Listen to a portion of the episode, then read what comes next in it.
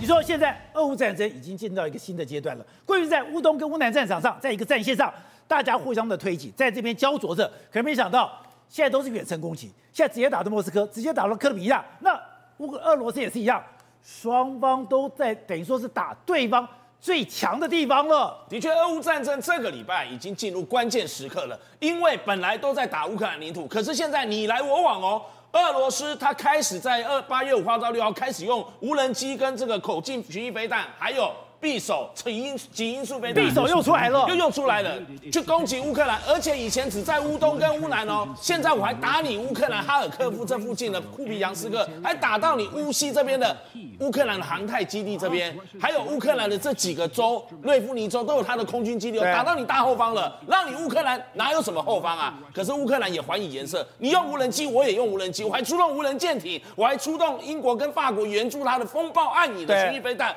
我打到你克里米亚这边，打到你炸毁你的桥梁、运兵的工具，我还打到你黑海这里。所以你用无人机攻击我，我也用无人机攻击你，而且无人机还要攻击他的这个莫斯科第二大国这个国际机场弗弗努克夫这边，甚至预告了八月二十四号乌克兰的独立日，我要轰炸你莫斯科。所以几乎，所以现在已经不是短兵相接了，是现在已经是远程进攻了。而这个远程进攻是，哎，我把你的桥梁，我把你的运动，甚至我把你的首都。都变成我攻击目标了，所以你打我后方，我也打你后方啊！你来我往的，你怎么打我，我就怎么打你。大有这个礼拜的关键时刻是变成说，已经扩大到要全面开战的那种阶段了。吓我全面开战，泽伦斯基都呛下了，把这个战争就还给这个侵略者啊！你怎么打我，我就怎么打你啊！你把我当成恐怖分子，那你也是一样啊！因为俄军怎么打他？他在五号晚上到六号凌晨的时候，先打这个。呃，哈尔科夫附近的库皮扬斯克，他用巡弋飞弹去攻击呢。他们总共出动了七十件的这个武器，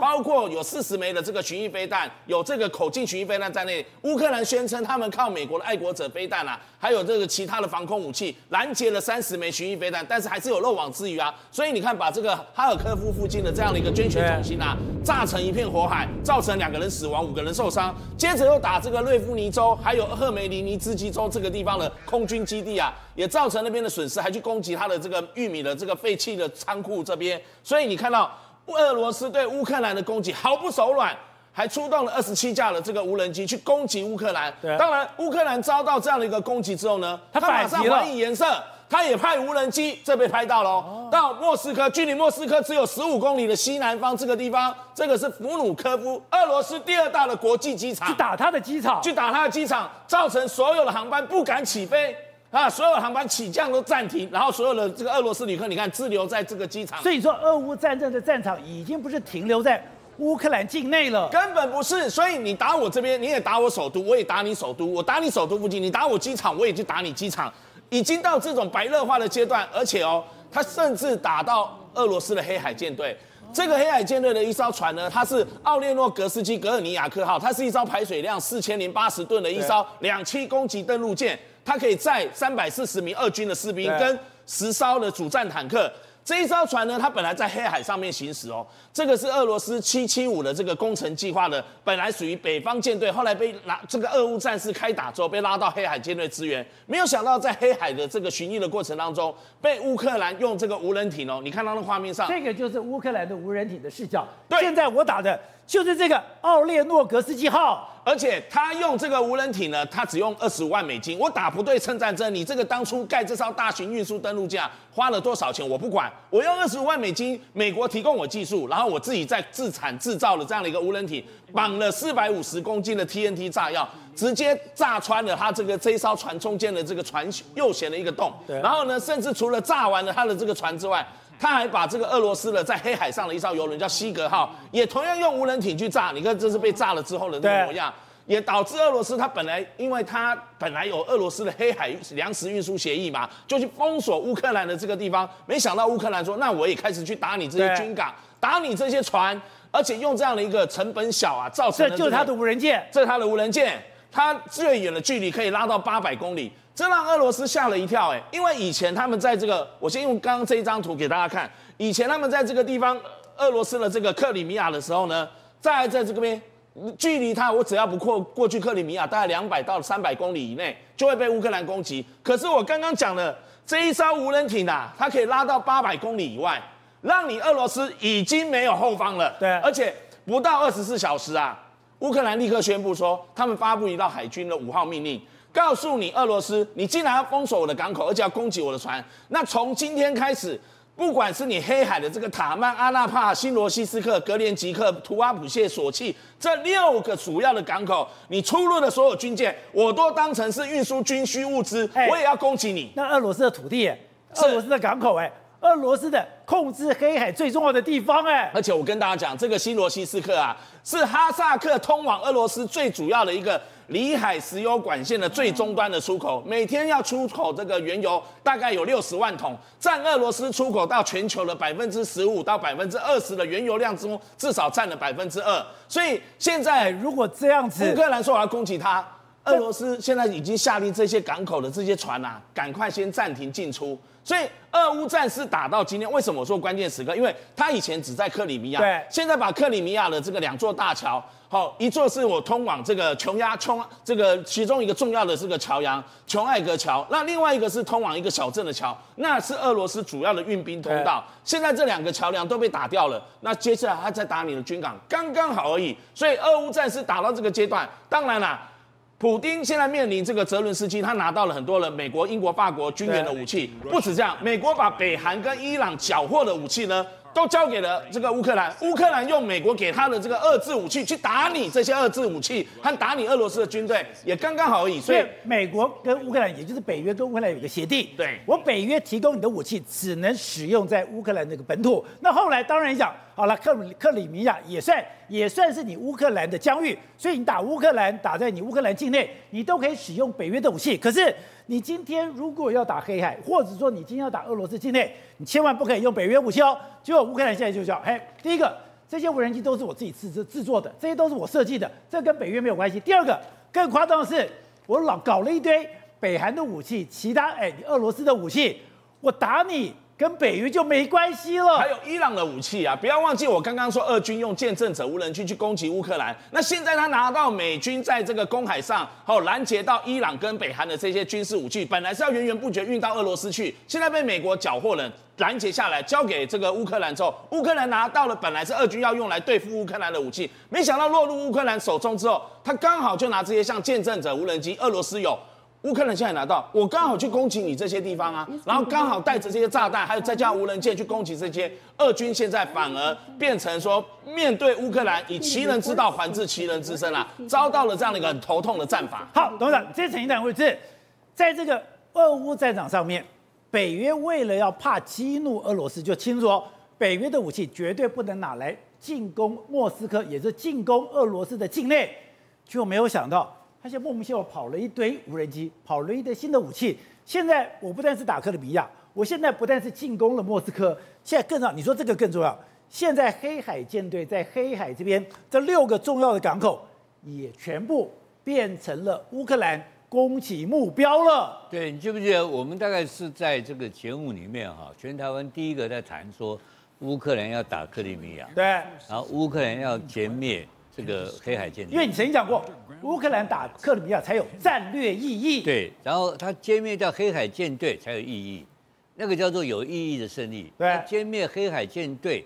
造成全整个地区性的这个整个战力的这个失衡的效果最大，对北约是最大的胜利。所以这个东西，我认为背后是北约在搞。北约在搞。因为目前来讲的话，乌克兰手上所有的所有的这个武器啊。除了他这种 F，他除了用这个米格二十四，然后带这个，然后暴风之翼，带这个暴风之翼，可以去轰炸到这种距这种距离以外的话，那个而且很非常危险哎，因为俄罗斯的防空飞弹能力非常强哎，你要去打克里米亚，因为克里米亚现在已经不是问题了嘛，对。不对？克里米亚因为几个所有的交通的孔道，几个主要的桥梁，主要的铁轨，通通被攻击了嘛。都被攻击的情况下，让他整个的，他也不是彻底攻击，他让他整个的后勤补给受挫。你从克里米亚是最快的方式补给到乌东跟乌南来，而且用用铁路吧，因为铁路不能攻了，就变成什么？用公路，要开卡车。我老天爷啊，那个卡车开能够能够，那个那个卡车的运输量，而且被受弹面的可能性更大。所以整个的俄罗斯的后勤补给，在因为克里米亚的攻击而受到了迟缓。你看到没有？他们他的进攻的，他的攻击方式很很很有很有很有技术。他把桥面炸掉了，他把桥面炸掉，把铁轨炸掉了嘛。然后现在今天传出来这个黑海舰队的港口，这才是关键问题。你说这六个港口，这个港六个港口代表什么意义？你知道吧？代表可以摧毁美俄罗斯的黑海舰队啊，那这个怎么可能是乌克兰打得下来的嘛？乌克兰没有能力，然然后你有你相信他那个无人舰能够把他的海军打垮吗？对，不可能的事情嘛。他偶尔给你去打渔船可以打得到，打运输舰打得到，你战舰你绝对打不下来的嘛，对不对？你弄你认为他摆了几个无人舰给你看看，那个是表面功夫，那是你乌克兰的东西。真的要打的时候，不是这样打法嘛？真的打一定是北约的空中的警戒系统全部跟你锁定好了。对，那时候可以飞弹一个个干呐。因为我要给你坐标啊，不然坐标哪来的？而且为什么这时候他锁定乌克兰六个航六六六个港口？不是港口，是打黑海舰队的有生力量嘛？他如果把彻底把黑海舰队在这边摧毁掉的话，我跟你讲，普京宣布输，宣宣布败，宣布战败。你之前就一直在强调。克里米亚是关键，而克里米亚的关键就是黑海舰队已经打到这来了。打到这来的时候，他直接公布这个，不等于他有能力打嘛？就我我意思说，这个讯号所代表的意义是什么？代表了原来北约早就想打的东西，到今天他是把它浮上台面了嘛？那那那最后是怎么打法嘛？怎么可能是乌克兰打呢？对不对？嗯，那个海军是在世界上一流的最强的海军舰队啊。而且你现在黑海舰队很强，当然黑海舰队是最强的黑海，但是也过去是威威胁整个欧洲的嘛，对欧洲造成全面性的威胁。他如果能够把黑海舰队摧毁掉的话，那对欧洲是一个对北约是一个非常大的胜利啊。而这个胜利也造成普京可能因而因而可能要下台受挫，这不是个大，这不是小，那个怎么打的问题比较复杂。对，所以我不认为说按照现有的能力才有能力打。他一定会等他 F 十六的飞机，F 六战机的机队，对，全部培养完成，然后进入到可能到了到了秋天的攻势的时候，才有，或是冬天的时候，你的海军非常困难，因为不黑海舰队这几个港口都不动港哦，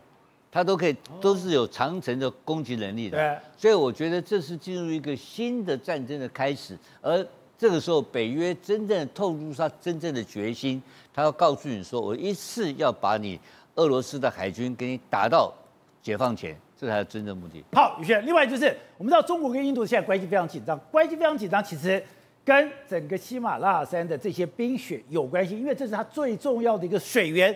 现在哎，已经称了喜马拉雅山的融雪最多只剩下再能够撑三十年，三十年十六亿人会陷入缺水的危机，这十六亿人根本就是印度人。现在印度跟中国根本就在抢这个水了。对，现在现在整个在这个中国也好，印度也好，边境的地方完全成为一个水资源大战。那巧合的是说，即便说这个水的上游源头刚好位在的就是这个喜马拉雅山，也就是中国自己的领土嘛。好，那他们现在打算怎么做？所以，最重要的一个关键跟变迁的因素在于说气候上升。宝杰哥，现在温度他们讲，如果上升一点五度到两度，各位你知道吗？在二一零零年呐、啊，哦，二两千一百年的时候会发生一个状况，融冰只剩。剩下百分之五十左右，而且现在这个灾难已经慢慢呈现了。我跟他讲，你看这些融冰，刚刚讲的房子，因为融冰的关系，他们的房子已经开始慢慢垮掉了，它的底层、它的基座都毁掉了。不但基座毁掉了，还出现什么？出现了山体滑坡，还出现了洪患肆虐。对，所以它现在整个状况非常严峻。什么？来，各位，你看到这个画面，你就想，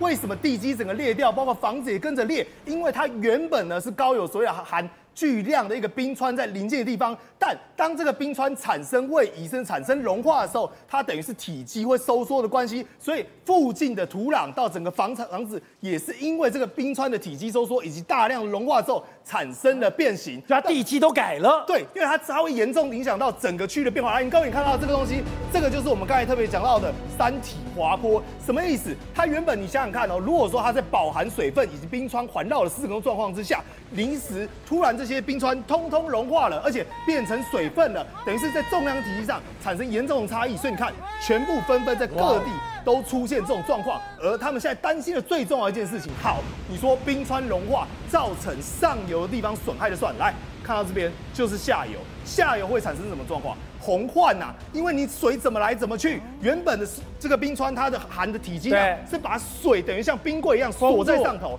对，好，水它融化之后，它会大量的都通往所谓的下游的地区，所以他们就讲这个地方叫做雅鲁藏布江。如果说未来雅鲁藏布江持续融化的话，恐怕下游会产生非常严重的一个影响。而且我们刚才特别谈到，为什么成为水资源大战？在这个冰川逐渐融化的状况下，就中国现在要做一件超莫名其妙的事情，它要在雅鲁藏布江的上游设置一个超级大坝，不就来水了吗？对，它就是要跟印度人抢水，抢这十六亿人水。我跟你讲，它是三个三峡大坝的体积量，而且呢，它短短的纵深只有五十公里，各位你知道它整个。垂直落差多大吗？两千公尺啊！所以等于什么？等于是玩命啊！这个印度人看到吓坏了。第一个，好，你说你把水都截断，我们可能会产生枯水期的问题就算了。但如果说，因为那边是一个地震频传的地带哦，包括什么八点零的地震，甚至是这近千年来地震整个持续的不断。如果到时候你这个危险的工程量体产生了溃体，哎，对，到时候死伤的是谁？是全部都是印度人，整个下游底下就是印度，对，整个下游可能都会湮灭。所以现在不管印度也好，孟加拉也好，对于中国的所作所为都感到非常担忧。